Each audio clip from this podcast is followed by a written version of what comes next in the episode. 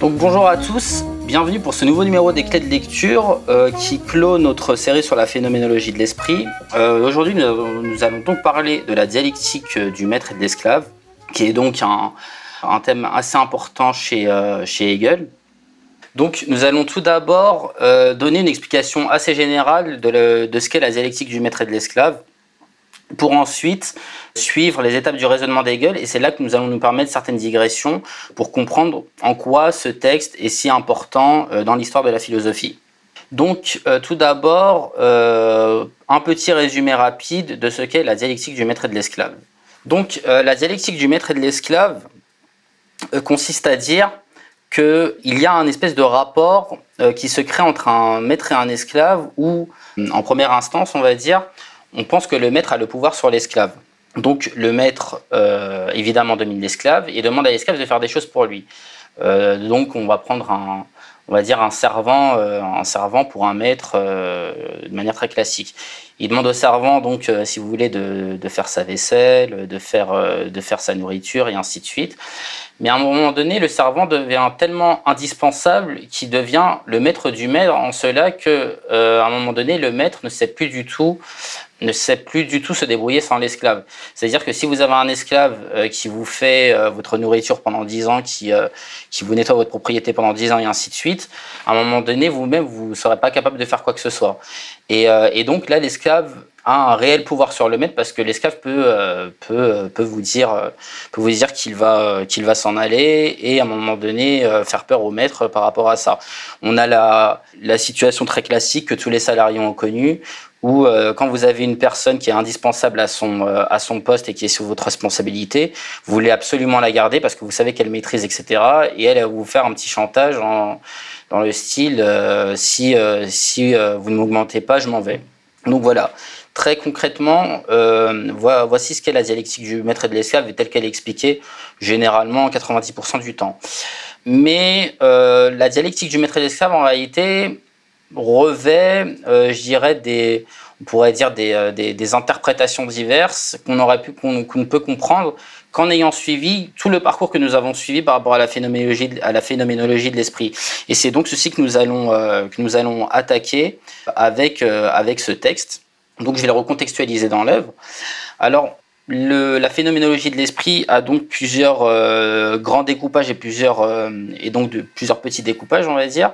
Donc sur les trois derniers numéros euh, des clés de lecture, nous avons donc parlé de, la certitude, la, la perception et l'entendement. ceci constituait une, une, grosse partie qui s'appelait la conscience. Et maintenant nous passons, qui était la partie A, et maintenant nous passons à la partie B, qui est la conscience de soi. Alors pour ceux qui ont l'édition d'Hippolyte, ce serait, elle commence page 143. Notre première partie dans cette grande partie euh, s'intitule La vérité de la certitude de soi-même. Et donc nous attaquons le sous-chapitre qui est Indépendance et dépendance de la conscience de soi, domination et servitude. Donc nous allons commencer par euh, faire la médiation avec notre précédent euh, numéro des clés de lecture pour comprendre comment on en arrive à la dialectique du maître et de l'esclave telle qu'elle. Euh, alors il y a quelque chose qui ressemble à une espèce de, grosse introduction avant de révéler la dialectique du maître et de l'esclave. Nous avons quitté notre conscience dans le dernier numéro des clés de lecture euh, dans un état de conscience de soi et face à un objet qui s'appelait l'infinité. Cet objet qui s'appelle l'infinité était, euh, on l'a très rapidement résumé en disant que c'était le moment où la conscience de soi comprenait la contradiction. Alors, euh, Hegel fait un développement pour expliquer que ce nouvel objet lui-même va muter. D'infinité, il va se transformer en, vie. Alors, il fait, un, il fait un texte sur la vie pour expliquer ce que c'est, etc. En fait, il faut simplement comprendre que c'est le nouveau nom donné à, donné à notre objet dans l'évolution dialectique habituelle de la, de la phénoménologie de l'esprit, comme on l'a vu dans les trois derniers numéros. Donc on ne va pas s'attarder sur, euh, sur la vie, il faut simplement comprendre que c'est euh, le nouveau nom qu'a l'objet. Sauf que cette conscience de soi, évidemment, comme c'est jamais, euh, comme c'est jamais très, euh, comme c'est jamais simple chez, Hegel, cette euh, conscience de soi, pour être réellement conscience de soi, doit devenir ce qu'Hegel dit qu'elle devient désir. euh, elle devient désir, c'est-à-dire qu'elle se pose dans une attitude de négation par rapport au réel. Alors la négation par rapport au réel, c'est très simple, et le désir, la négation par rapport au réel, c'est très simple. Euh, prenons l'exemple de, de, vous-même. Euh, vous désirez un gâteau, vous le mangez, ce gâteau disparaît. Donc vous avez nié ce gâteau. C'est comme ça réellement qu'il faut comprendre la négation, la négation chez Hegel. Donc du coup, nous avons notre, conscience qui, pour se sentir conscience de soi, doit se transformer en désir. Euh, mais, euh, elle se retrouve dans une attitude assez contradictoire parce que le désir est destructeur. C'est-à-dire que, euh, ok, elle a désiré ce gâteau, elle a nié ce gâteau, elle a, elle a mangé ce gâteau, mais le problème c'est qu'elle l'a supprimé. Donc son désir doit se reporter sur autre chose. Et donc elle a une espèce de contradiction, dans une espèce de course systématique, etc. Mais, et c'est là où nous allons faire notre, notre, notre basculement, c'est-à-dire que en réalité, la conscience de soi, ce qu'elle cherchait, c'était une autre conscience de soi. Car la conscience de soi a besoin d'une autre conscience de soi pour s'affirmer en tant que conscience de soi. Alors, euh, ben, du coup, euh, la, conscience de soi qui s'exprime euh, sous, la forme d'un désir et qui finalement se traduit par la, négativité d'une chose, ça j'ai bien suivi. Mais du coup, peut-être c'est le sujet de la, partie suivante, mais qu'est-ce qui fait qu'une conscience de soi euh, est à la recherche finalement d'une autre conscience de soi? Parce que, alors, la, la conscience de soi est donc à la recherche euh, d'un objet sur, le, sur lequel porter son désir. Euh, le truc, c'est que les objets se consomment, se suppriment, etc. Or, lorsqu'elle va tomber sur une conscience de soi, elle va tomber sur une conscience de soi qui elle-même est dans la même attitude face à elle-même, mais du coup qui ne se supprime pas. La conscience de soi, elle sera toujours là. Et donc, du coup, elle aura toujours cette espèce de médiation comme ça, où euh, elle aura la conscience de soi qui sera là, et donc elle pourra se servir d'elle pour, euh, voilà, pour satisfaire son désir. Et c'est là où on a un espèce de petit retournement, c'est-à-dire que Hegel nous dit, mais en fait, ce qu'elle désirait, c'était un autre désir. Et c'est là, et c'est le, retournement qui après va nous ramener à la dialectique du maître et de l'esclave, c'est-à-dire que euh, son désir euh, se porte sur le même désir que l'autre conscience de soi, car au finalement, l'autre conscience de soi la désira elle-même. Donc là, ça a été assez abstrait, mais je vais donner un exemple assez, euh, assez simple. Par exemple, on va parler du désir, je sais pas, de, renommée, on va dire. On a, un être humain peut avoir un désir de renommée, mais, qu'est-ce que ça veut dire ce désir de renommée? Euh, pourquoi euh, désirer, euh, je sais pas, être influenceur, avoir plein de likes, etc., de followers et ainsi de suite? C'est parce que tout le monde est persuadé que tout le monde veut désire la même chose, et donc l'atteindre, c'est se valoriser par rapport aux autres. Et c'est en ça que on désire un désir. ça même alors ça a même été un j'ai pas réussi à le retrouver, mais il me semble que ça a même été l'objet d'un prix Nobel d'économie. Euh, bon, c'était, ça paraît assez évident. Mais en gros, l'idée était de dire qu'il euh, il y a des objets qui ne sont désirés uniquement parce que tout le monde pense que les autres le désirent. Donc c'est, aussi un des moteurs, euh, ça peut aussi être même un moteur d'achat, etc. Et on peut même rapprocher ça au désir mimétique chez, chez René Girard, typiquement. René Girard, grosso modo, disait que, que les désirs étaient mimétiques, c'est-à-dire que quand on désire quelque chose, c'est parce qu'on pense que les autres désirent la même chose. Donc on est un petit peu dans la même, dans la même euh, filiation. Donc le fait que euh, cette euh, conscience de soi désire un désir veut également dire que l'autre conscience de soi désire un désir. Et c'est là en fait que va se, que va se créer une lutte, une lutte entre ces deux consciences de soi, qui a besoin systématiquement de l'autre par rapport pour satisfaire ce, désir. Donc nous venons de dire que ces deux consciences de soi sont en lutte, donc pour, pour notre car elle désire un désir et ainsi de suite. Euh, et en fait, elles sont dans une lutte pour la reconnaissance. C'est-à-dire que chaque conscience de soi veut se faire reconnaître par l'autre conscience de soi. Mais en réalité, sans reconnaître l'autre. Et c'est en ça que la, la lutte démarre. Et qu'est-ce qui va euh, arbitrer, euh, arbitrer cette lutte? Qu'est-ce qui va faire qu'il y en a une euh, qui va gagner face à l'autre? C'est l'abandon, alors là c'est en termes hegeliens, de, entre guillemets, l'être là naturel. En fait, c'est l'abandon, on pourrait dire, de, sa partie biologique. C'est-à-dire que la conscience de soi qui va gagner, c'est celle qui va montrer qu'elle est tellement détachée de sa partie biologique qu'elle euh, va montrer à l'autre qu'elle est réellement homme et donc euh, elle, se, elle, se, fera reconnaître par l'autre conscience de soi comme étant réellement homme, tandis que l'autre conscience de soi en fait aura eu tellement peur à un moment donné de sa partie biologique, aura eu tellement quand on dit la partie biologique, on parle en dernière instance de la mort. Hein. Euh, elle aura eu, elle aura eu tellement peur à un moment donné, cette conscience de soi va accepter de se soumettre à la conscience de soi qui a réellement montré qu'elle était homme. Et c'est ça qui va euh, distinguer le maître de l'esclave euh, dans, cette, dans cette lutte pour la reconnaissance. Euh, alors déjà, alors on, le développera plus tard, mais on peut noter que chez Hegel, la lutte pour la reconnaissance est en fait le moteur de l'homme. C'est-à-dire que c'est ça qui va, c'est le moteur principal de l'homme. Et je dirais même que ça peut éclairer euh, des choses qui peuvent paraître, euh, qui peuvent paraître euh, étonnantes lorsque on regarde, on regarde les hommes, hein, tout simplement. On peut se demander, par exemple, pourquoi le principe du, le principe, par exemple, du, du martyr, le principe du kamikaze. pourquoi à un moment donné des gens détruisent leur santé pour, pour certaines causes? Si on a une explication un peu bas de plafond, bas de plancher, euh, qui est uniquement euh, biologique, euh, qui consisterait à dire que l'homme, un petit peu comme les autres animaux, se bat pour sa survie, ça n'a aucun sens.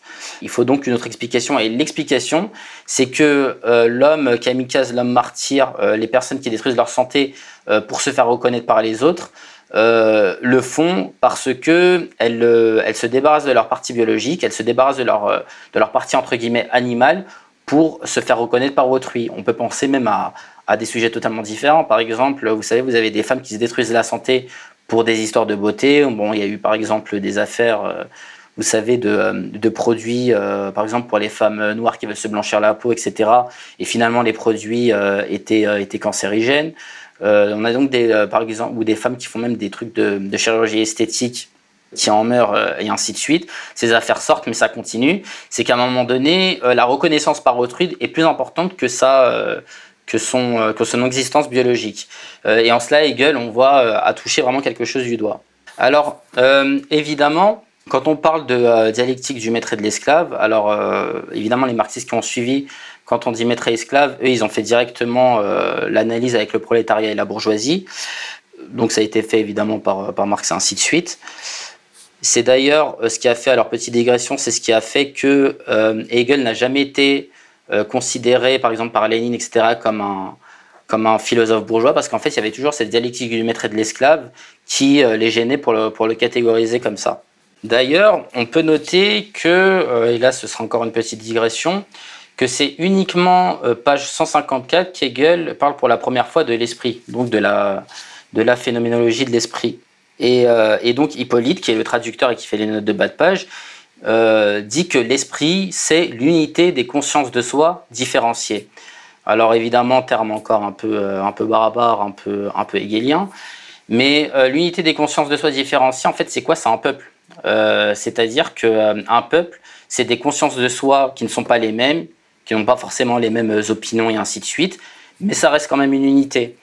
Et, là, du coup, j'ai pas pu m'empêcher de penser au contrat social et à Rousseau. Euh, donc le contrat social, texte de Rousseau, assez, euh, assez abstrait, où notamment il parle euh, d'un concept qui serait la volonté d'un peuple, où systématiquement il doit dire il faut trouver la volonté du peuple, etc., sans trop dire comment on connaît la volonté d'un peuple, etc. Mais je veux dire, le concept d'esprit chez Hegel est très proche de la volonté d'un de, de, de, la volonté d'un peuple. Donc ça, c'est petite incise. Euh, sachant euh, également que ça renvoie à une autre problématique qui est euh, de savoir qui est l'acteur de l'histoire, qui fait bouger l'histoire et ainsi de suite. on peut dire que pour Hegel, alors on peut dire que c'est embryonnaire chez Rousseau, chez Hegel, c'est un peu plus explicite. Chez Marx, ça le sera encore plus, encore plus, pardon. Mais en gros, c'est l'être collectif, c'est le peuple qui est le, le, le moteur de l'histoire. Alors le, concept d'esprit, je dirais que le concept d'esprit c'est un petit peu un intermédiaire parce que dans le, concept de l'esprit il y a quelque chose d'assez idéaliste. C'est-à-dire que l'appareil c'est encore, ben, c'est un petit peu comme la volonté, euh, la volonté chez Rousseau. C'est quelque chose qui est encore un petit peu abstrait qu'on n'arrive pas vraiment à toucher du doigt euh, et ainsi de suite. On a donc euh, la, la volonté d'un peuple chez Rousseau qui devient l'esprit d'un peuple chez Hegel euh, et qui au final deviendra l'être collectif chez Marx, c'est-à-dire que le, moteur de l'histoire, euh, il le dira, c'est le prolétariat, c'est-à-dire c'est vraiment des, des, êtres concrets. Si euh, Hegel les détermine de manière idéaliste en les appelant esprit, Marx, lui, il les déterminera matériellement par un critère économique. C'est-à-dire le prolétariat, il n'y a pas un esprit du prolétariat ou quoi que ce soit, c'est que le prolétariat est déterminé parce que c'est celui qui, euh, qui n'est pas propriétaire de ses moyens de, de, production. Voilà. Donc ça, c'était la petite digression euh, par rapport à, à l'esprit. Donc phénoménologie de l'esprit, quelque part, on comprend qu'en fait, on, le, le euh, et science, phénoménologie de l'esprit avec son sous-titre Science de l'expérience de la conscience, c'est en fait une espèce de, de, grande réflexion d'Hegel pour connecter la conscience individuelle à la conscience d'un peuple, à la totalité. Et donc là, encore, on retombe dans, euh, euh, ce qu'on dit d'Hegel, c'est-à-dire que euh, veut faire de la philosophie une science de la totalité. Ce qui va nous faire revenir donc à notre, dialectique du maître et de l'esclave.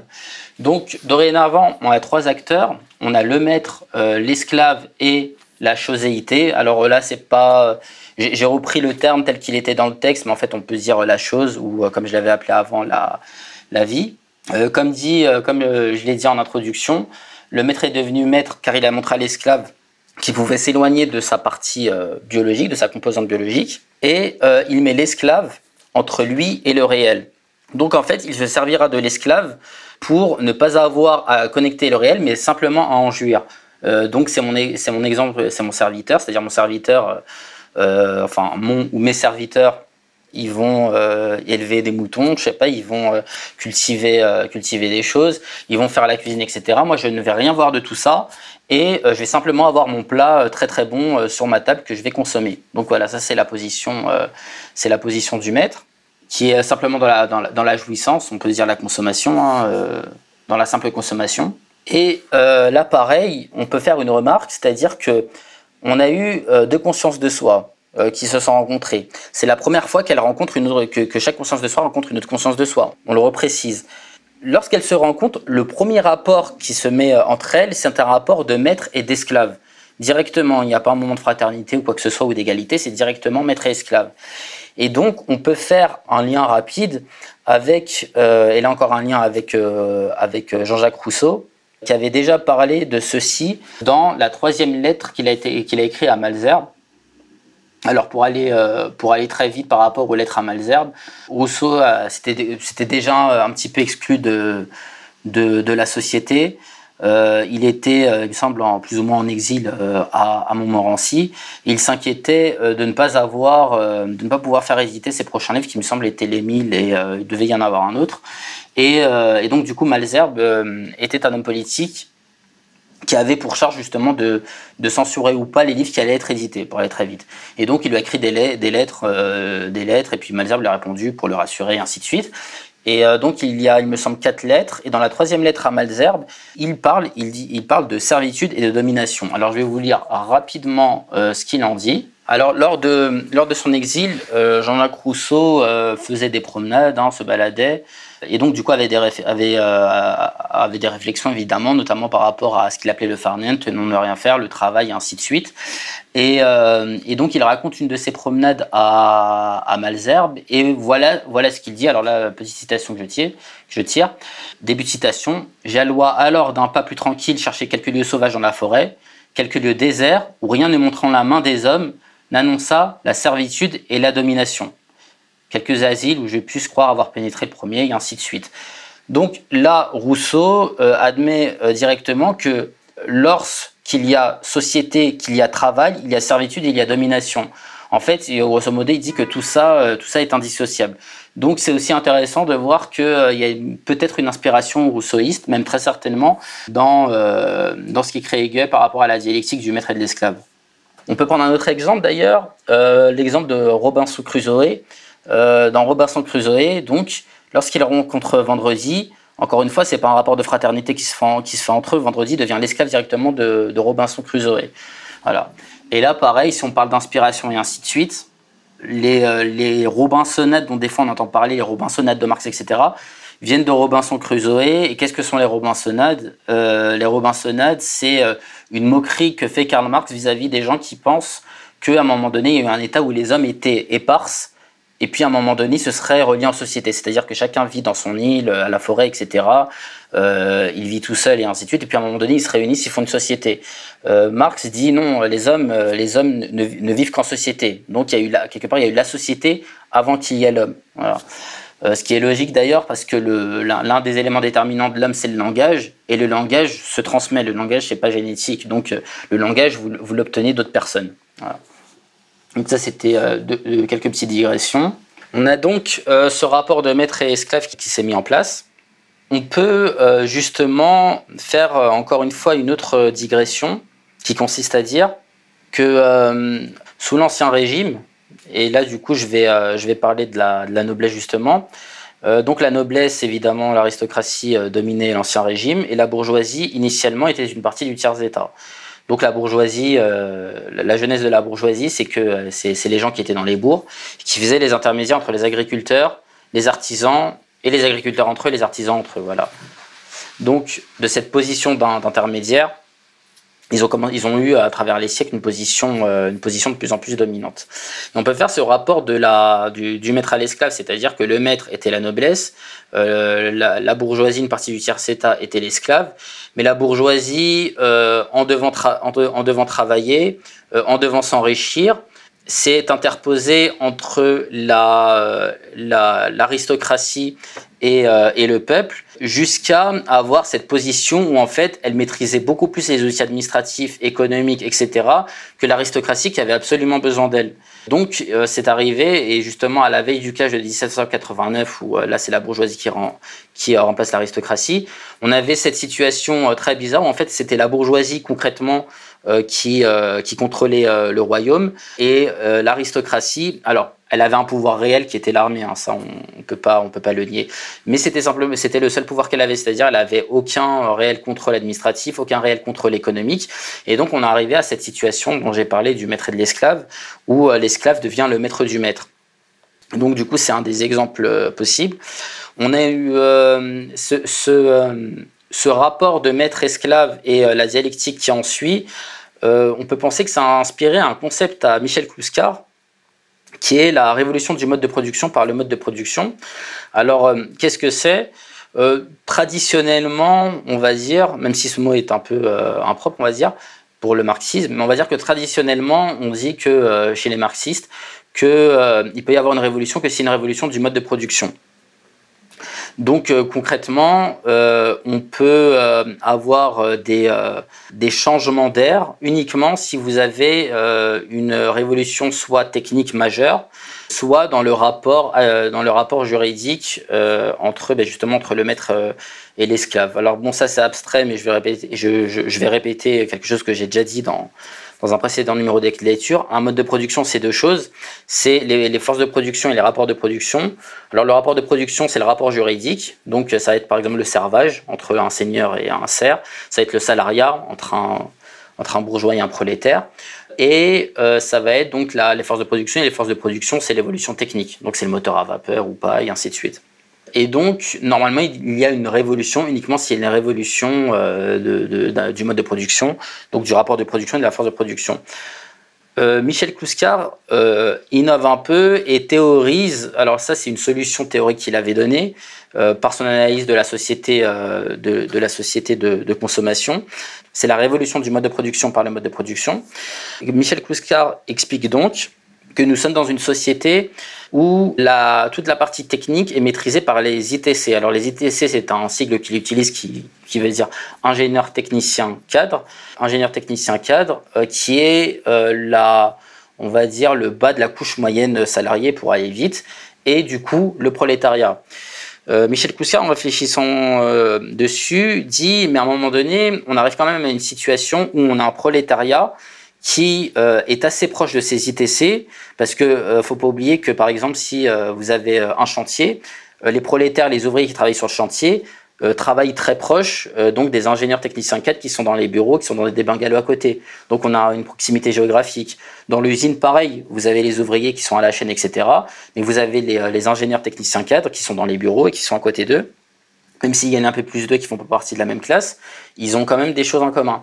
Et donc Michel Kouskar explique qu'il pourrait y avoir une prise en main, une prise en main politique euh, de l'alliance entre euh, ces ouvriers et ces ITC euh, qui serait assez phénoménale parce qu'en fait on aurait donc une classe, une classe qui se formerait et qui aurait la maîtrise technique d'un pays.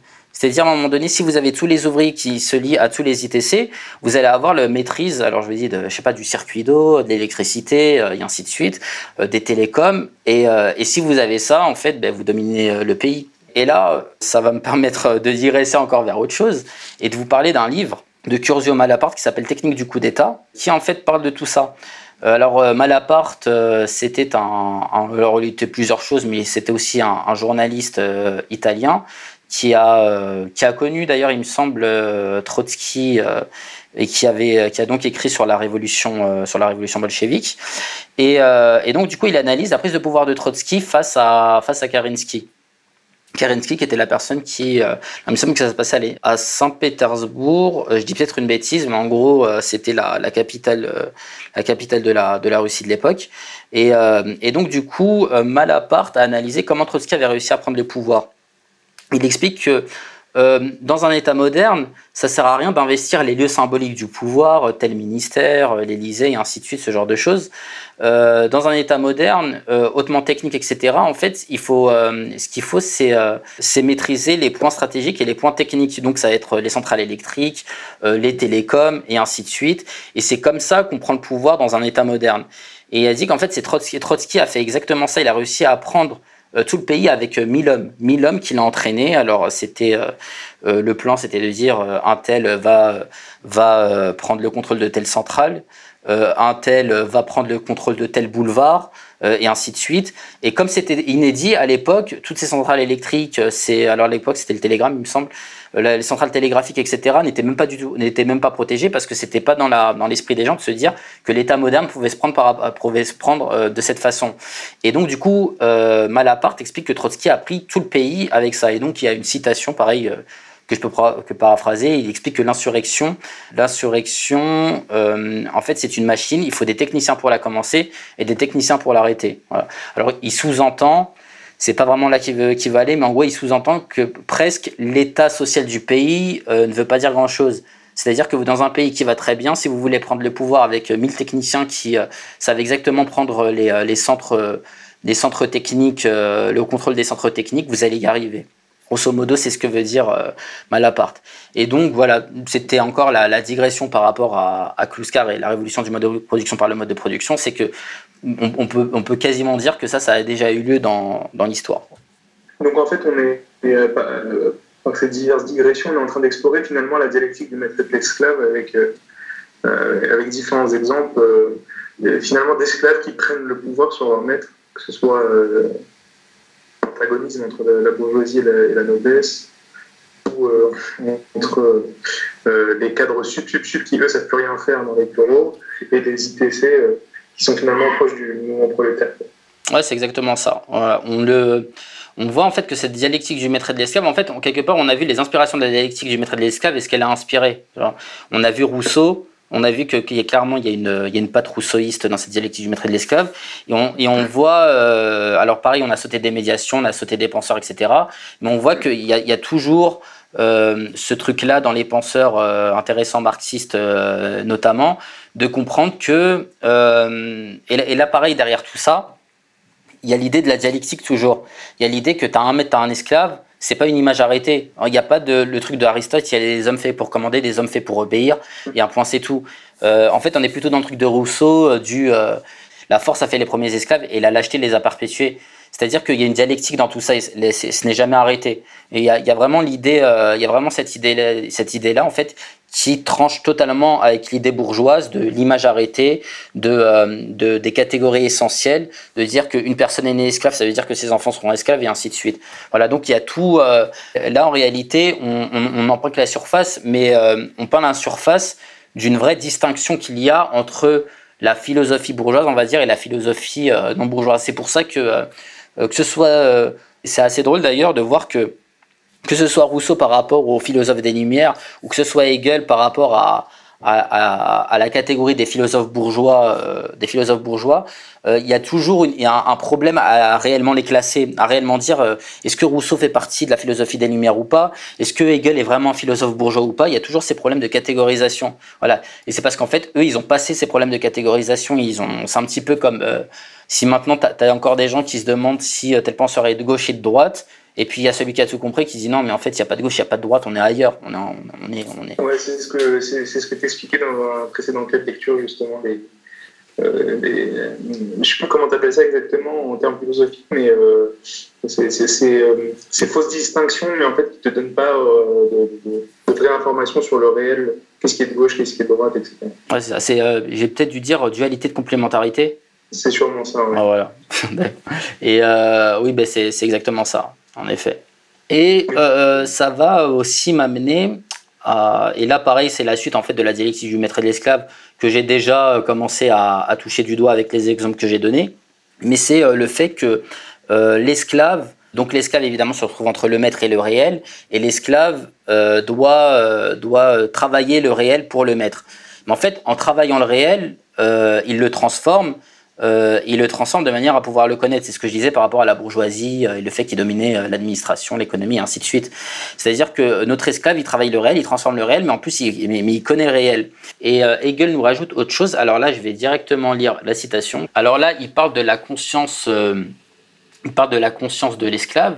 Il explique, je commence la citation, Cette conscience a précisément éprouvé l'angoisse non au sujet de telle ou telle chose, non durant tel ou tel instant, mais elle a éprouvé l'angoisse au sujet de l'intégralité de son essence, car elle a ressenti la peur de la mort, le maître absolu. Dans cette angoisse, elle a été dissoute intimement, à trembler dans les profondeurs de soi-même, et tout ce qui était fixe a vacillé en elle. Donc ça, c'est l'esclave, euh, lorsqu'elle était dans, sa lutte par rapport au maître, elle a ressenti cette peur de la mort. C'est pour ça d'ailleurs qu'elle est devenue, euh, est devenue esclave, hein, c'est ce qu'on disait au début. Euh, c'est-à-dire que le, maître a montré à l'esclave qu'elle avait, qu'elle avait euh, moins peur de perdre sa partie biologique quelque part que l'esclave. Donc l'esclave a vraiment ressenti cette peur de la mort et c'est pour ça qu'elle est devenue esclave. Et euh, ça va nous permettre, euh, et là du coup, ben, on, va, on, va, on, va, on va lire également la note de bas de page et ce qu'en dit, ce dit Hippolyte, qui dit C'est cette expérience existentielle qui fait que la conscience esclave possède l'être pour soi. Dans l'angoisse, le tout de son essence s'est en effet rassemblé en elle comme un tout. En gros, pour aller très vite, il dit qu'en fait, cette expérience de la mort a été très formatrice pour l'esclave. Elle a été extrêmement formatrice. D'ailleurs, euh, derrière, euh, dans le texte, Hegel enchaîne en, en parlant euh, notamment de la formation de l'esclave par le travail. Donc, du coup, on a notre esclave qui a été formé et par le travail et par cette, et par cette peur. Et donc, du coup, c'est ainsi, et là, bah, j'avais sauté des médiations, mais c'est ainsi qu'elle pourra, au cours de sa formation, prendre le pouvoir sur le maître et ainsi de suite. Donc ça, c'est euh, pour euh, terminer le texte d'Hegel. Mais donc, je parlais de ça pour faire justement une autre, euh, une autre digression. Ça va nous amener à comprendre quelque chose, une réflexion qui arrive tout le temps systématiquement lorsqu'on parle de politique, etc. C'est mais quand est-ce que les gens vont se réveiller pour faire la révolution? Quand est-ce que les gens vont, vont prendre conscience? Tout ça, blablabla. Et euh, là, euh, dans, ce qu'on a vu par rapport au, maître et par rapport à l'esclave, on comprend qu'en fait, une révolution, ça ne se fait jamais de façon abstraite. En fait, pour qu'il y ait une révolution de la part d'un peuple, il faut que ce peuple souffre. Il faut que ce peuple ait connu cette peur de la mort. Il faut que ce peuple euh, ait travaillé et ainsi de suite. Il faut vraiment que ce peuple ait ressenti dans sa chair et en lui-même l'agression, on va dire, l'agression du maître. et c'est uniquement comme ça qu'à un moment donné, l'esclave peut devenir le maître du maître. Alors là, pareil, je reste un petit peu abstrait, mais pour être très concret, on a, et ça, ça c'est la dialectique de l'histoire, on a par exemple euh, l'Allemagne et l'Italie qui ont été des nations qui ont mis énormément de temps à se réunifier, notamment par rapport à la France. Donc l'Allemagne et l'Italie, c'est des provinces qui se faisaient systématiquement la guerre, et elles se sont euh, réunifiées euh, qu'au 19e siècle. C'est quand même très très tard dans l'histoire, dans l'histoire du monde, on va dire, dans l'histoire de l'humanité. Et Hegel donc, nous expliquerait donc qu'en réalité, l'Allemagne et l'Italie ont fini par se réunifier parce qu'en fait, elles ont connu la présence, l'offensive et l'attaque d'une nation très puissante, très centralisée et très sûre d'elle-même qui était la France. Et en réalité, c'est Napoléon qui a créé la réunification de l'Allemagne et l'Italie. C'est-à-dire que l'Allemagne et l'Italie, elles étaient dans la position de cet esclave qui a eu peur, etc., euh, qui a essayé pendant des années de se réunifier ainsi de suite. Mais à un moment donné, dès que vraiment euh, l'Allemagne et l'Italie ont tremblé en elles-mêmes, ont senti vraiment ce, ce coup de butoir phénoménal qu'a été Napoléon, là, ils se sont réveillés et là, euh, ils se sont, ils se sont, ils se sont réunifiés. On a un autre exemple, euh, par exemple tous les pays d'Amérique du Sud. Les pays d'Amérique du Sud, elles ont eu énormément de dirigeants anti-américains, etc. Parce qu'elles se sont mangées toute euh, la domination, euh, toute la domination et tous les coups de l'Amérique, que ce soit des coups militaires, que ce soit les, des coûts économiques et ainsi de suite. Elles se sont mangées tout ça et c'est ça en fait qui a fait qu'à un moment donné, il y, a des, leaders nationalistes qui ont émergé. Donc l'un des plus connus c'est Chavez, mais on a aussi Fidel, Castro et ainsi de suite. et donc on a eu énormément de, de, de leaders nationalistes dans ces, pays-là. Voilà. Donc là pareil, une autre digression qui montre un petit peu ce fait que dans l'histoire, rien n'est abstrait. Mais par contre, moi, justement, j'ai une question. Euh, tu parlais tout à l'heure des révolutions et euh, on disait, on dit, ouais, quand est-ce que le peuple va se réveiller et ainsi de suite. Donc, tu expliques que, que, le peuple a d'abord besoin de, vivre la souffrance et de la ressentir pour pouvoir euh, se réveiller. Mais du coup, à quel moment le peuple décide d'outrepasser sa, peur organique, sais, parce que tu parlais du pouvoir que le maître, le pouvoir organique que le maître a sur l'esclave, c'est-à-dire euh, le pouvoir de la mort finalement. À quel moment finalement euh, l'esclave, moi j'ai dit le prolétaire, mais en fait je voulais dire l'esclave, dans la dialectique du maître et de l'esclave, à quel moment l'esclave va euh, outrepasser cette, peur, cette, peur que son maître puisse porter atteinte à sa vie quoi? Bah, en fait, ça, c'est un peu la problématique, c'est le moment, le moment du basculement, entre guillemets. Tu vois, en gros, c'est le 1789 euh, l'équivalent du 1789. Et là, c'est un peu, euh, ben là, je dirais que c'est un petit peu euh, compliqué. Mais en fait, je t'expliquerai, je te dirais ça. En fait, c'est le moment, je dirais, si je réfléchis d'un point de vue hegelien, où l'esclave va réellement prendre conscience de lui-même, où l'esclave va réellement se voir comme comme alors on dit on dit qu'il se, se connaît pour soi, mais il doit se connaître en soi. C'est-à-dire qu'à un moment donné, la bourgeoisie a compris qu'elle était la bourgeoisie, qu'elle était une unité, qu'elle pouvait euh, contrôler un pays, et c'est à partir de cette prise de conscience qu'elle a pris le pouvoir. Et un des marqueurs de ça, c'est la production, c'est la production artistique. Parce qu'en fait, la production artistique, c'est en fait de la création de la conscience de soi. On parle systématiquement du roman bourgeois, etc. En fait, le roman permet à la bourgeoisie de se, euh, de se connaître, de, permet à la bourgeoisie de se connaître, elle-même. C'est-à-dire que tu as, un bourgeois qui a conscience de cette classe bourgeoise, etc qui va faire un roman, un essai, tout ce que tu veux, etc., pour expliquer ce qu'est la bourgeoisie, puis toute la bourgeoisie va comprendre qu'elle est une unité. Voilà. Et là, par exemple, on va, on va, si on, la bourgeoisie avait, avait créé de l'art, montrant par là qu'elle était devenue une classe qui était devenue autonome. Euh, quand on dit une classe autonome, en fait, c'est le, la, la, version marxiste de dire que c'était, euh, qu'elle avait pris conscience d'elle-même. Et là, la remarque qu'on peut faire, c'est qu'il n'y a pas d'art prolétarien. Dès qu'il y a des bouquins écrits sur le prolétariat, etc., on remarquerait que c'est systématiquement fait par la bourgeoisie. C'est la bourgeoisie qui regarde le prolétariat. Mais du coup, il n'y a pas d'espèce de, de, conscience de soi prolétaire où les prolétaires se disent ouais, voilà, bon, maintenant on est le prolétariat, euh, nous maintenant c'est nous qui contrôlons le truc et ainsi de suite. C'est ce qu'a essayé de faire Marx par exemple justement. Été ça la, l'action de Marx, euh, ça a été d'essayer de, faire de la prolétariat une classe autonome qui prenne le pouvoir, dictature du prolétariat, et ainsi de suite, pour faire une classe unique à, la fin. Quoi. Voilà. Euh, donc on a fait, on a fini cette première partie sur euh, donc la, on va dire l'explication de la dialectique du maître et de l'esclave, les différentes étapes, les quelques digressions qu'on pouvait faire par rapport à ça. Euh, donc pour rappel, euh, on a euh, notre conscience de soi qui devient désir. il utilise Hegel utilise aussi le terme de volonté, mais qui devient désir lorsqu'elle supprime. Elle, elle, est dans une espèce d'insatisfaction parce que lorsqu'elle désire le réel, elle le supprime. C'est uniquement lorsqu'elle tombe face à une autre conscience d'elle-même qui donc ne se laisse pas supprimer qu'elle devient à peu près satisfaite, ce qui nous fait dire qu'elle désire un désir. S'ensuit euh, cette espèce de, bataille du maître, euh, de, des deux consciences de soi pour savoir qui devient le maître, qui devient l'esclave. Ce qui arbitre euh, cette bataille, c'est celui qui montre le plus à l'autre qu'il est homme. c'est celui qui se débarrasse le plus de sa partie biologique. Et donc on a ce rapport du maître à de l'esclave, du maître à l'esclave pardon, qui, qui, commence. Et donc on a compris que le, le, la dialectique du maître et de l'esclave était le fait que notre notre, euh, notre esclave, en se rendant indispensable et en s'interposant entre le réel et le maître, à un moment donné, prend le pouvoir du maître et, sur le maître et devient le maître du maître. Et on a également parlé de la peur, qui est aussi un élément important. Euh, D'ailleurs, terme important, euh, la peur de la, mort, qui est le maître absolu sur, son Hegel. Donc c'était vraiment l'histoire des deux euh, des deux consciences de soi qui se battaient, c'était celle qui s'en ficherait le plus de la mort en réalité. Voilà. Donc voilà pour repeindre un petit peu le tableau général. Maintenant, on va pouvoir faire euh, une première, euh, enfin des, conclusions euh, sur la dialectique du maître et de l'esclave, essayer de, de voir les éléments importants.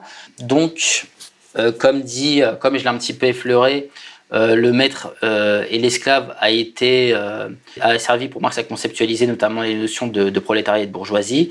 on a même des, des citations dorénavant qui euh, à la lumière de ces dialectiques du maître et de l'esclave de Marx qu'on comprend beaucoup mieux. Par exemple, euh, la bourgeoisie est en train de créer son propre fossoyeur euh, par rapport à lorsqu'elle parle du prolétariat. donc du coup, on a vraiment cette idée chez Marx que, la bourgeoisie, de la manière qu'il fonctionne, est en train de créer le maître de lui-même avec le prolétariat, va créer son propre fossoyeur. Voilà. Donc typiquement, on a cette idée-là chez, chez, chez Marx. On a également vu donc le fait que le, en fait les êtres humains désirent un désir. Alors là, j'ai envie de, euh, faire un petit, euh, un, petit détour très rapide, mais juste pour, euh, balayer un malentendu. C'est qu'on pourrait me dire, oui, les êtres humains désirent un désir, mais quand un être humain, un être humain boit de l'eau, c'est pas par la médiation d'un autre être humain, etc., qu'il a besoin d'eau. Hein. il a besoin d'eau pour voilà. Et donc c'est une distinction qu'on peut faire. C'est on parlait de désir et de besoin et de dire que le besoin ça a trait à, à la partie biologique et que le désir serait plus à, à, à la partie sociale. Euh, ce qui va me permettre de faire une, une, euh, ben, autre digression par rapport à, à, un livre de Georg Lukács. Euh, alors Georg Lukács, qui est un marxiste du XXe siècle, considéré, considéré souvent comme le plus grand marxiste après Marx, en fait, il a fait une, distinction que je trouve très intéressante euh, dans, dans, un de ses livres, c'est que pour expliquer euh, le fonctionnement euh, des sociétés humaines, il explique qu'en fait, il existe trois types d'êtres. Alors, il parle de l'être inorganique, l'être organique et l'être social. Et là, alors, on peut croire ou pas à la théorie de l'évolution, mais on, on, peut, avec la théorie de l'évolution, ça se comprend assez facilement. C'est-à-dire, il va expliquer qu'en fait, euh, l'être organique, c'est l'être euh, l'être prépondérant dans l'univers. C'est les minéraux, c'est euh, les, planètes et ainsi de suite. C'est tout ce qui n'a pas de conscience en fait. donc ça, c'est l'être inorganique. Et bon, je, balance le chiffre comme ça, mais 95% du, 99% de l'univers est constitué pardon d'être inorganique. Il va vous dire que l'évolution de ça, ça va être l'être biologique, c'est-à-dire que fondamentalement, les atomes, les molécules, les atomes, etc., que, que vous retrouvez dans, dans un animal et ainsi de suite, c'est les mêmes qu'il y a dans l'être inorganique. Mais il y a quelque chose en plus chez, euh, chez l'animal qui est un début de conscience. Donc on peut dire que l'être organique, c'est l'être inorganique plus quelque chose, euh, chose d'autre. Voilà. Et c'est la même chose pour l'être social. Et l'être social, c'est le critère déterminant de, de l'humain. C'est-à-dire, il n'y a que l'homme qui vit en société. Et donc, quand on dit qu'il n'y a que l'homme qui vit en société, ça ne veut pas dire que l'homme n'a pas un aspect inorganique, l'homme n'a pas, pas d'aspect organique. Ça veut dire que tout ça vit, vit en même temps. Alors là, déjà, on peut faire un, rapport avec les trois derniers numéros des clés de lecture, où on a un petit peu même, le même mécanisme, c'est-à-dire que vous aviez euh, la, certitude, la perception et l'entendement. Euh, ça ne veut pas dire que la conscience change totalement euh, et, mute totalement, ça veut dire que les, précédents degrés sont toujours présents, mais à un moment donné, elles, passent à un, degré supplémentaire. Ben, on a un petit peu comme ça, c'est un peu l'image des poupées russes que je reprends assez souvent. Et donc, du coup, il faisait cette distinction par rapport à, l'être social. Et le fait de désirer, un désir, ça, vient, c'est totalement dans le cadre de l'être social, tandis que le besoin, ce sera plutôt de l'être organique. Voilà, ça, ça pareil, c'est des concepts qui permettent de faire des distinctions et de comprendre, euh, euh, et de comprendre des choses pour, euh, de comprendre des choses tout simplement. On pourrait même, bon là pareil, je m'aventure, on pourrait même, dans ce cadre-là, parler de, des notions de valeur d'usage et valeur d'échange. C'est-à-dire que la valeur d'échange, c'est quelque chose de social, c'est quelque chose qui a à voir avec la société. Tandis que la valeur d'usage, ben après, vous, dès que vous avez la chose, vous la consommez. Euh, mais elle n'a plus de, plus de valeur sociale à partir de ce moment-là. Et, euh, donc du coup, la valeur, la valeur d'échange, euh, le prix donné aux choses, etc., a plus à voir avec l'imaginaire général de la société que avec des besoins biologiques. Alors là, encore une fois, j'ai été très abstrait, mais en gros, c'est la société qui va vous expliquer que telle œuvre d'art vaut très cher. Euh, c'est la société qui va vous expliquer que euh, que euh, oui que tel que tel objet de mode et ainsi de suite doivent valoir cher alors que d'autres objets ne, valent pas cher. Voilà. Et là pareil. Donc là pareil c'est pour donner des exemples que cette distinction d'être social organique et inorganique est assez pertinente pour ben, simplement pour créer de la de l'intelligibilité quoi. Donc euh, ça, c'était un des éléments qu'on peut retirer euh, de, la, dialectique du maître et de l'esclave par rapport à ce fait de désirer un désir. Euh, et puis l'autre élément intéressant, c'est la lutte pour la reconnaissance, donc qui a un corollaire direct. C'est-à-dire que ces deux consciences de soi ont lutté pour la reconnaissance. Pour cela, Hegel nous dit que le, désir de reconnaissance, c'est vraiment le, principal, le principal moteur de l'homme. Alors là, là, pareil, et ça va être un corollaire de ce qu'on a dit juste avant, c'est, on peut parler par exemple des réseaux sociaux, c'est vraiment la chose la plus, la plus, la plus évidente. Euh, par rapport à ce, désir de reconnaissance. Euh, qu'est-ce qui fait que des gens euh, que des gens décident à un moment donné de mettre leur vie sur les réseaux sociaux, de se montrer souvent très dénudés sur les réseaux sociaux et ainsi de suite C'est le désir de reconnaissance. Et ce désir de reconnaissance sur les réseaux sociaux, ça passe par vous savez le, le like, le pouce bleu et ainsi de suite, le nombre de commentaires, etc. quoi. Et, euh, et c'est là où c'est intéressant, car, euh, et ça rejoint un petit peu ce que je disais tout à l'heure par rapport à, aux femmes qui peuvent se détruire, par exemple, la santé pour ressembler à, à leur modèle. C'est-à-dire que on est même à un niveau où euh, l'être social, euh, la société humaine, etc., prend le pas sur euh, l'être organique. C'est-à-dire que l'être inorganique et l'être, euh, c'est-à-dire qu'en fait, une espèce de croyance générale à penser, il y aura une croyance générale à penser que vu que l'être inorganique est la base de tout, euh, c'est le plus important. L'être organique vient après, ce serait, euh, ce serait plus important, ce serait moins important, mais plus important que les sociétés, que, que l'être social, pardon, et ainsi de suite. Alors qu'en fait, faut voir ça à l'inverse.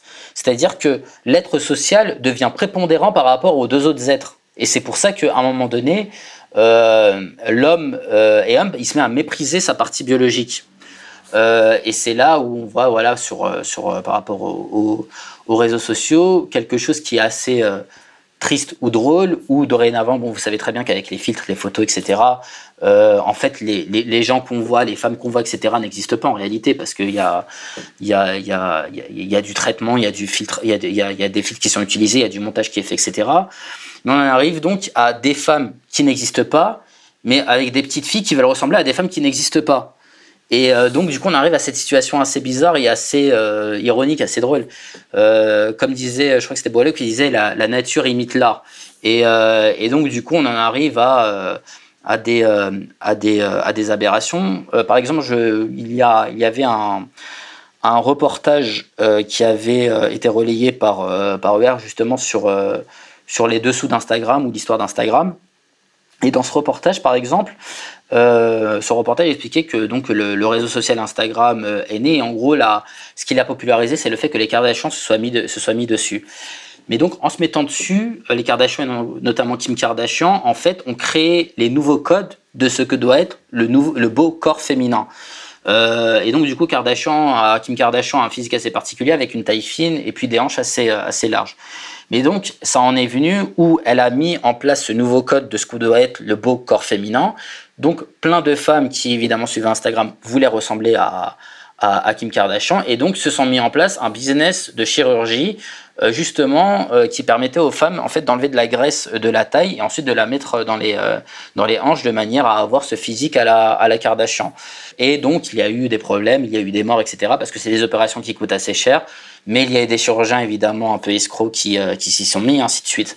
Et, et donc là on est typiquement dans notre histoire de lutte pour la reconnaissance et le fait qu'à un moment donné la lutte pour la reconnaissance prend le pas par rapport à sa simple survie biologique on a aussi le cas, par exemple, vous savez, les suicides à l'école. Euh, en Corée ou dans des pays comme ça. Euh, ce qui amène aussi, euh, parce que bon là on fait, on est un peu en mode vieux con à critiquer, mais ça amène aussi à une autre réflexion, c'est-à-dire que les critères de reconnaissance sociale sont aussi déterminants pour, je dirais, le devenir d'une société et même, je dirais même son devenir moral. Qu'est-ce que je veux dire par là? Je veux dire par là que si à un moment donné, euh, le critère euh, dans une société, c'est d'être, ben, on va dire comme dans la lutte, d'être riche et beau, par exemple, ben, c'est créer tous les dérives qu'on a maintenant, etc. Mais si à un moment donné, vous prenez des sociétés, ça, par exemple le cas par exemple de certaines sociétés asiatiques, où le critère déterminant, c'est pas d'être riche, beau et ainsi de suite, mais c'est d'être très bon techniquement, d'être très bon dans les matières scientifiques et ainsi de suite. Alors là, vous avez évidemment, euh, vous avez évidemment le, critère de reconnaissance par les autres et par son peuple, etc., qui est d'être très bon techniquement. Ça va créer évidemment une motivation supplémentaire pour les gens de ce peuple à être bon techniquement par rapport à se mettre euh, tout nu sur Instagram pour aller très vite. Donc ça veut dire que vous avez des gens arrivistes, etc., très motivés, etc., qui par le désir de reconnaissance vont euh, devenir très bons techniquement. Alors à titre individuel, on peut dire que ça reste des motivations très basses, mais euh, d'un point de vue collectif, en réalité, c'est beaucoup plus bénéfique si à un moment donné, votre critère de reconnaissance, c'est la technique, c'est la science, etc., par rapport à faut être euh, riche et beau, à un moment donné, ça fait que vous avez un peuple qui va être euh, en pointe techniquement et qui va être innovant d'un point de vue technique. Donc, pareil, ce critère ce critère de reconnaissance peut être euh, en, en, gros là là je vais en venir au fait que ce critère de reconnaissance faut pas dire que c'est euh, que c'est euh, positif ou négatif. C'est simplement quelque chose qui existe dans la dans les, dans les sociétés humaines tout simplement et j'avais vu des alors c'était dans, une espèce d'interview j'avais vu des espèces de réactions en mode mais pourquoi Michel Clouscar se pourquoi Michel Clouscar pensait à ce que les autres pensaient de lui etc euh, pourquoi il n'était pas, pourquoi c'était pas le philosophe qui était chez lui en train en train d'étudier, euh, à écrire, euh, à écrire, et puis son œuvre résisterait au temps, et puis voilà, il se passerait compagnie. Et il aurait dû mépriser, il aurait dû mépriser en fait les autres qui ne. Mais en réalité, non. Michel Couscar, c'est un homme comme les autres, et Michel Couscar, il avait besoin d'être reconnu comme les autres. Donc en réalité, il n'y a pas de il n'y a pas spécialement à dire qu'il faut mépriser la reconnaissance, euh, la reconnaissance sociale. Là, pareil, la reconnaissance sociale, je précise, je pense que c'était euh, c'était clair, mais la reconnaissance sociale ne doit pas être euh, réduite à la reconnaissance professionnelle. On peut être, pas avoir cette espèce de reconnaissance sociale, cette espèce de la reconnaissance de la société, sans être reconnu professionnellement. Je vais par exemple, les exemples de l'abbé Pierre, euh, Mère Teresa, ce genre de choses, euh, c'est pas des gens qui étaient grands 4 sup euh, dans, dans, une société moderne, mais ils ont une reconnaissance où, ils n'étaient pas riches, beaux, etc. Mais ils avaient une reconnaissance sociale parce qu'ils bénéficiaient à la société justement. Voilà.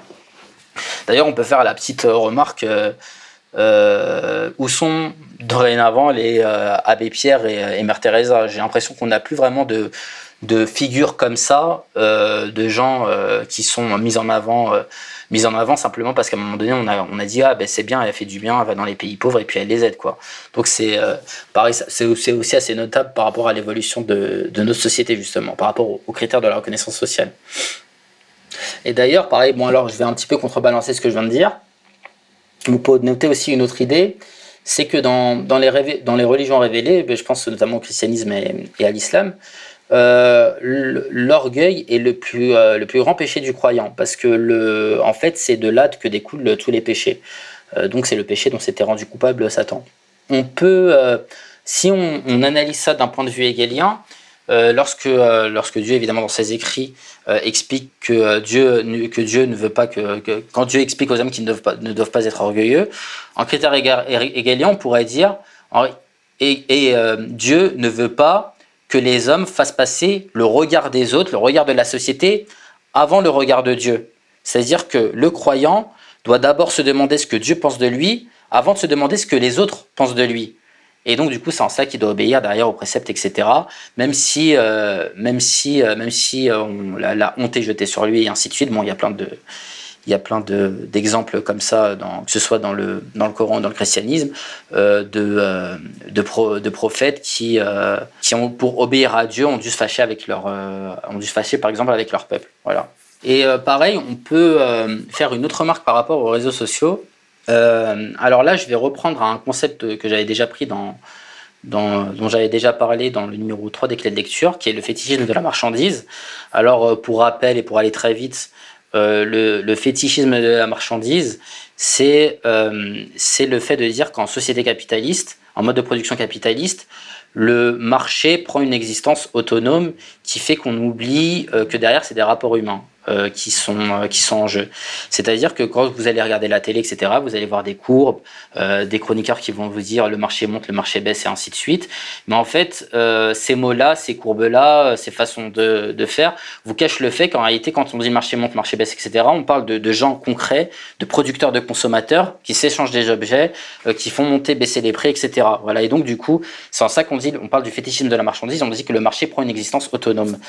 Et il y a un petit peu euh, ça avec les réseaux sociaux, c'est-à-dire qu'un espèce de, de les réseaux sociaux et l'image qui est renvoyée par les réseaux sociaux prennent une espèce de prennent un, un côté autonome, c'est-à-dire qu'on a l'impression que c'est même plus des êtres humains qui sont derrière, on a, on a même plus l'impression que c'est des êtres humains qui sont derrière, on a l'impression que c'est une espèce de, euh, de promotion publicitaire euh, pour un certain mode de vie, bon, on dit lifestyle dans, en termes communs, il y a une espèce de promotion, une, promotion d'un espèce de lifestyle qui euh, est euh, spécieux parce que euh, par le jeu des algorithmes, en fait, vous avez ce qu'on appelle l'autopromotion. Qu'est-ce que ça veut dire? Ça veut dire que euh, les réseaux sociaux vont vous tromper en vous faisant croire que l'Instagrammeur ou le, le, le, euh, comment dire la personne sur Twitter, etc., que vous suivez, vous avez l'impression qu'en fait tout le monde la suit et qu'en fait cet Instagrammeur ou ce ou cette personne de, de Twitter donne le là pour, euh, pour un certain euh, mode de vie. Et donc vous avez l'impression, la personne qui va suivre par exemple Kim Kardashian va être persuadée que toutes les femmes du monde veulent ressembler à Kim Kardashian. Et ça, c'est par le, jeu de l'autopromotion des réseaux sociaux, c'est-à-dire quand vous abreuvant d'images par rapport à Kim Kardashian, par rapport à euh, des influenceuses qui veulent ressembler à Kim Kardashian et qui lui ressemblent, et ainsi de suite, on va vous mettre une espèce de galaxie comme ça va vous sembler être la totalité des femmes du monde, etc., mais qui en réalité sera, euh, sera une partie des femmes, du, des femmes du monde, mais en fait, par le jeu des répétitions, etc., ça va vous tronquer votre vision de la réalité, et du coup, ça va encore plus encourager euh, le, le, fait que vous vous disiez que, euh, que la société veut que je ressemble à Kim Kardashian. Alors qu'en réalité, non. Moi, par exemple, je veux pas que toutes les femmes ressemblent à Kim Kardashian et ainsi de suite. Mais euh, la petite fille qui est sur ses réseaux sociaux, elle, n'en sait rien du tout de ça. Elle a l'impression que, elle a l'impression que moi, y compris, je veux qu'elle ressemble à Kim Kardashian. Et donc ça, pareil, c'est un, des éléments, un des effets pervers. Euh, voilà. Donc ça, c'était plusieurs idées que je lançais par rapport à la lutte pour la, pour la reconnaissance. On va donc arriver à, notre dernière partie. Euh, après avoir fait cette espèce de, conclusion sur la dialectique du maître et de l'esclave, on va parler de la, on va faire une, petite conclusion donc sur, notre, euh, sur la phénoménologie de l'esprit et euh, donc sur, nos, euh, sur les différents numéros.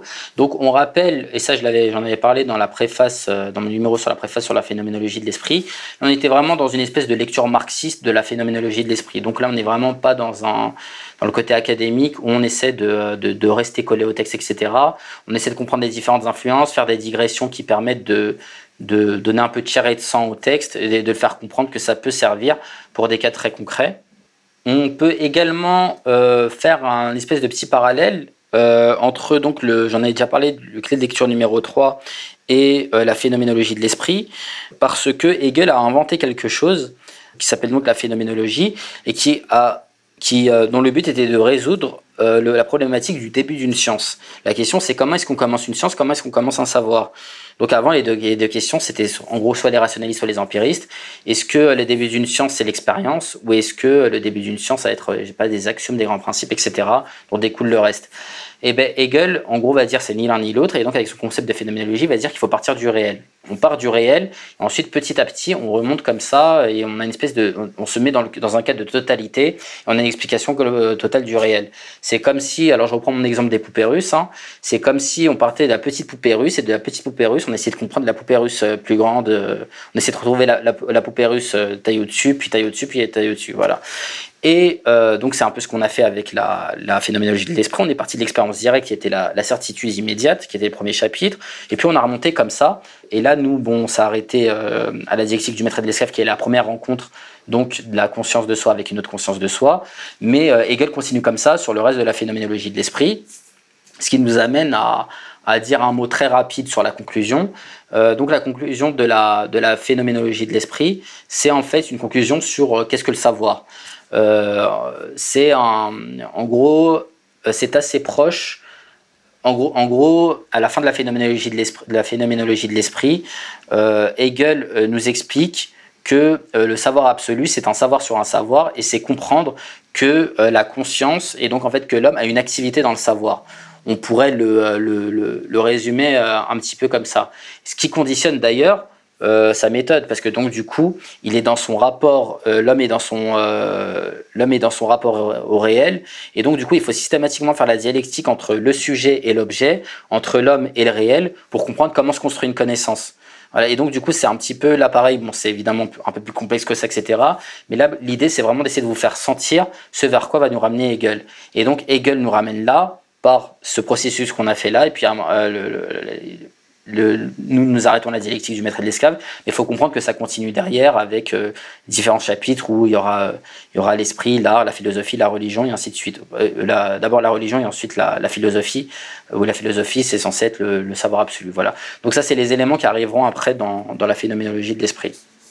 Et euh, concernant la phénoménologie, j'aimerais aussi vous parler d'un auteur assez important qui s'appelle André Leroy-Gouin. Alors euh, André Leroy-Gouin, c'est un ethnologue, archéologue, paléontologue qui est euh, né en 1911 et mort en 1986. Bon, pour aller très vite, il a, beaucoup travaillé sur la préhistoire et l'histoire des techniques. Et pourquoi j'en parle? Euh, C'est parce qu'il a écrit un livre en deux tomes qui s'appelle Le geste et la parole. Et on peut trouver une espèce de parenté avec la phénoménologie de l'esprit. Alors je pense que ce n'est pas voulu, mais, on peut l'y trouver quand même. Hein. Alors dans ce livre, euh, le principe c'est qu'on suit l'homme depuis le Néandertal et qu'on voit son évolution. Euh, et le principe c'est que le roi Gouan, nous montre dans ce processus comment l'homme passe de la nécessité à la liberté par euh, notamment l'acquisition du langage. Mais le roi Gouan nous explique que cette acquisition se fait grâce à des conditions matérielles. Et là on va être assez concret. C'est-à-dire qu'il va nous expliquer que c'est grâce, alors il va comparer notamment l'homme et le, et le singe, il va expliquer que c'est le trou euh, occipital centré qui fait que l'homme a évolué différemment du singe. Alors qu'est-ce que le trou occipital? Au niveau de la boîte crânienne, c'est euh, le trou qui se situe euh, en, dessous du, en dessous du crâne et où passe le bulbe rachidien. Et en fait, c'est le, le, trou, c'est le, le trou par le qui supporte le poids de la boîte crânienne. Alors le roi Gouan nous explique que l'avantage d'avoir un trou occipital centré comme chez l'homme, c'est que euh, le cerveau euh, peut grossir autant qu'il veut, ce qui fait que le, poids du cerveau sera équivalent sur tous les côtés. Donc en fait, euh, l'homme ne va pas avoir son, son cerveau qui penche. Et il fait la comparaison avec le singe. Alors chez le singe, le trou occipital n'est pas centré, mais est sur une extrémité de la boîte crânienne. Et là, on comprend la problématique, c'est-à-dire que le singe ne peut pas avoir un cerveau qui grossit trop, parce que du coup, ça lui donne cet aspect penché vers l'avant. Et donc, euh, si à un moment donné son cerveau grossit trop et que le, poids est trop, est trop gros, ben, il pourrait même pas le, lever le crâne, quoi. Il serait totalement la tête euh, contre le sol. Donc, il nous explique déjà que ce trop occipital centré fait que donc le cerveau de l'homme peut grossir plus que celui du singe par exemple. Et euh, il nous explique aussi que du coup, euh, donc potentiellement le singe est un bipède, l'homme est un bipède. Euh, le fait que l'homme soit en station debout et soit totalement redressé par rapport au singe fait qu'il y a une plus grande latitude qui est laissée à la main. C'est-à-dire que vous, en tant qu'homme, si vous voulez je vous dis une bêtise, vous trouvez de la nourriture par terre, euh, votre réflexe, ça va être d'utiliser votre main, de ramasser cette nourriture et de la porter à votre bouche. Mais euh, pas le singe. Le singe, euh, lui, étant donné qu'il est beaucoup plus, beaucoup plus penché, etc., que sa tête est beaucoup plus proche du sol, il va avoir beaucoup plus tendance à utiliser sa tête et sa, à, sa main à moins de latitude, à moins d'amplitude.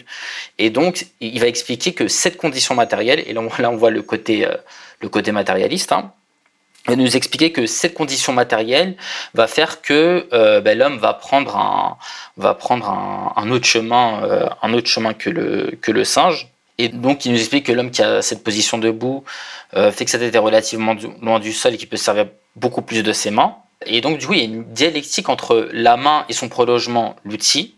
Enfin, il y a une dialectique entre d'un côté la main slash outil, pour aller très vite, et le langage qui se crée. Euh, l'un permettant à l'autre de se développer. Et là, on, rebondit rapidement sur Hegel. L'outil a une importance capitale dans la philosophie hegelienne, car l'outil, c'est le troisième terme, le troisième terme de la dialectique sujet-objet. Euh, c'est-à-dire que lorsque vous avez l'homme qui est face euh, au réel, donc le sujet face à l'objet, lorsque l'homme travaille, alors l'homme alors évidemment, le réel change, vous transformez le réel, hein. le réel change, l'homme se change, se change lui-même en travaillant, et la seule chose qui reste, en fait, c'est l'outil. C'est l'outil qui reste permanent. Et d'ailleurs, on remarquera qu'on nomme les périodes historiques selon, euh, selon les outils utilisés, euh, âge de fer, âge de bronze, euh, etc. Autre chose, le roi Gohan utilise une méthode très marxiste qui est la phénoménologie avant la logique. Alors on en a déjà parlé dans un précédent numéro des, des clés de lecture, mais en fait il fait l'histoire de l'homme depuis le Néandertal. alors ça c'est la, la, la, phénoménologie. Ensuite ils vont en tirer des conclusions et ça ce sera la partie logique.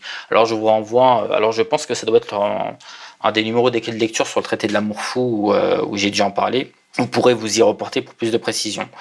Et d'ailleurs, on peut euh, reciter, alors je crois que c'est Lukács qui reprend Hegel, qui disait le problème de l'histoire, c'est l'histoire du problème.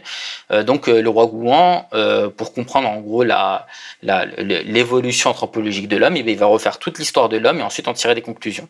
Alors là, pour vous présenter un petit peu, euh, là on a, vu la partie en quoi euh, le roi Gouan, d'une manière ou d'une autre, est quand même assez proche de la phénoménologie de l'esprit. Je vais un petit peu, euh, un petit peu développer sur les conclusions qu'il a faites. Alors je vais, je vais les égrener assez rapidement, juste pour vous donner envie de, de lire le livre. Mais bon, évidemment, pour si vous voulez des démonstrations, etc., je vous renvoie à ces livres, Le geste, et la, le geste à la parole, qui qui est en deux tomes. Euh, alors déjà sur l'art euh, pictural euh, préhistorique, il nous explique que les premiers dessins, en fait, ne sont pas des transpositions de la réalité, mais des choses qu'on puisse avoir avec le support oral. Et c'est pourquoi c'est des choses assez abstraites. alors évidemment, il parle des dessins qu'on trouve dans les grottes de Lascaux, etc. Et euh, donc il nous explique que ce sont des, des choses assez abstraites et que ce n'est pas une, euh, une, photographie de la réalité. Et donc il nous explique qu'il y a une espèce d'évolution parallèle de l'art par rapport au langage, où l'art commence à être euh, abstrait et assez proche du, symbolisme et va se, rapprocher de plus en plus du réel. Euh, à noter d'ailleurs que là, pareil, dans, nos histoires de parenté, etc., c'est un peu la, la, thèse de Rousseau sur l'origine des langues. C'est-à-dire que euh, là, pareil, je, je, passe assez rapidement, mais Rousseau va expliquer par rapport à, à l'origine euh, des langues que euh, l'homme va se mettre à nommer des choses assez générales pour aller ensuite de plus en plus vers le, le particulier. Et justement, sur le langage, le roi Gouin nous explique que hors langage, le comportement de l'homme est très déterminé génétiquement.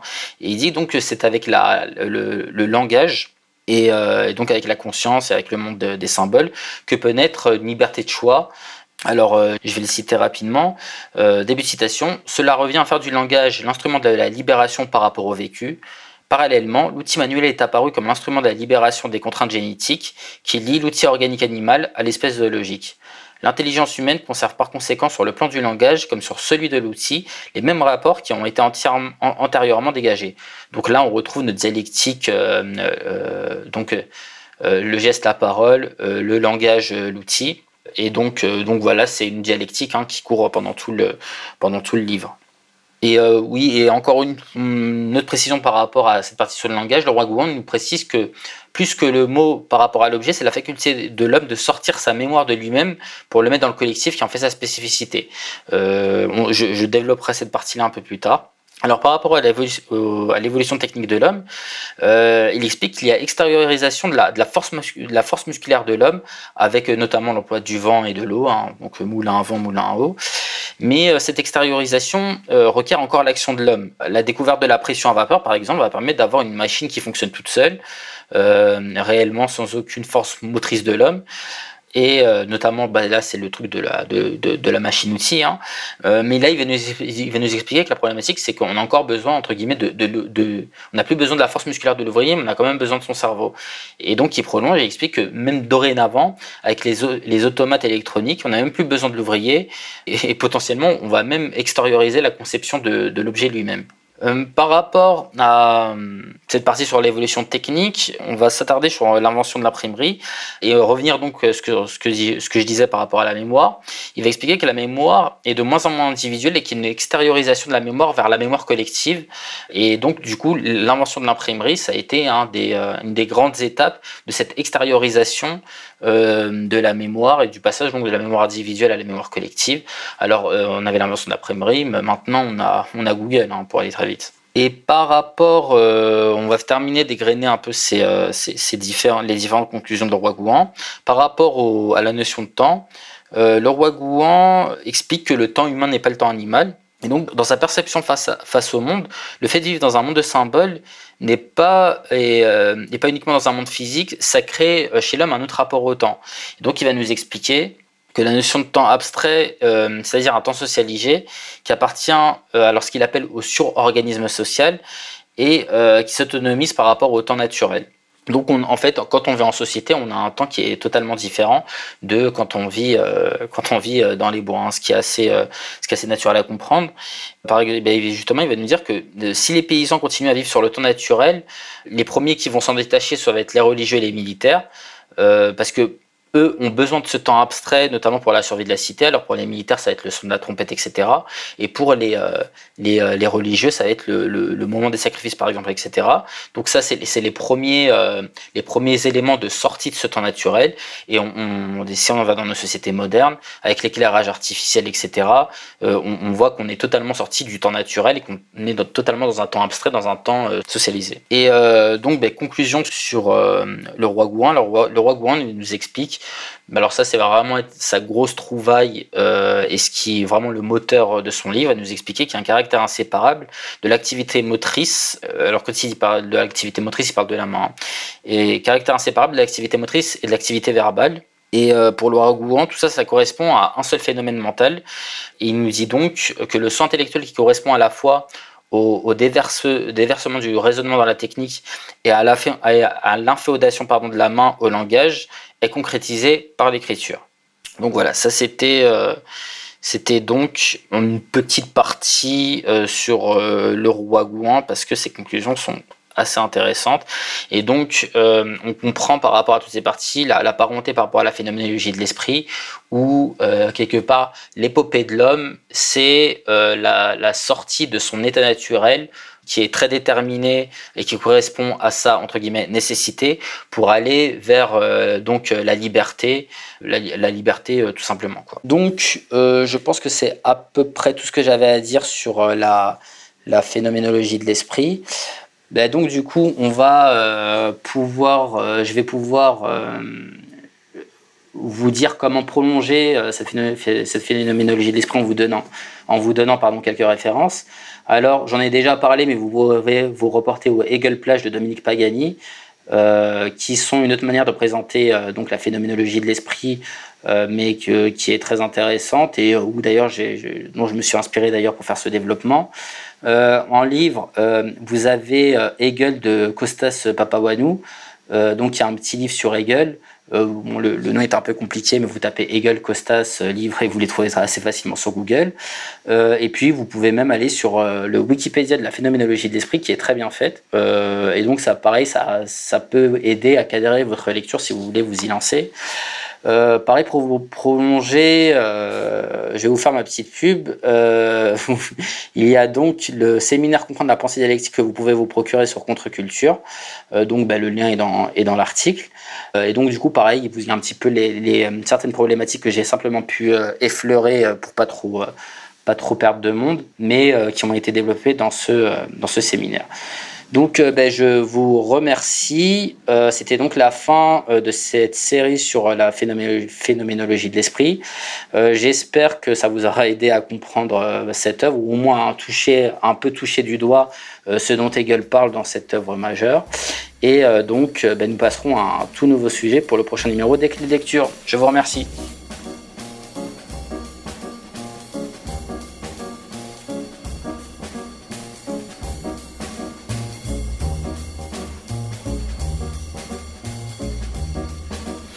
Thank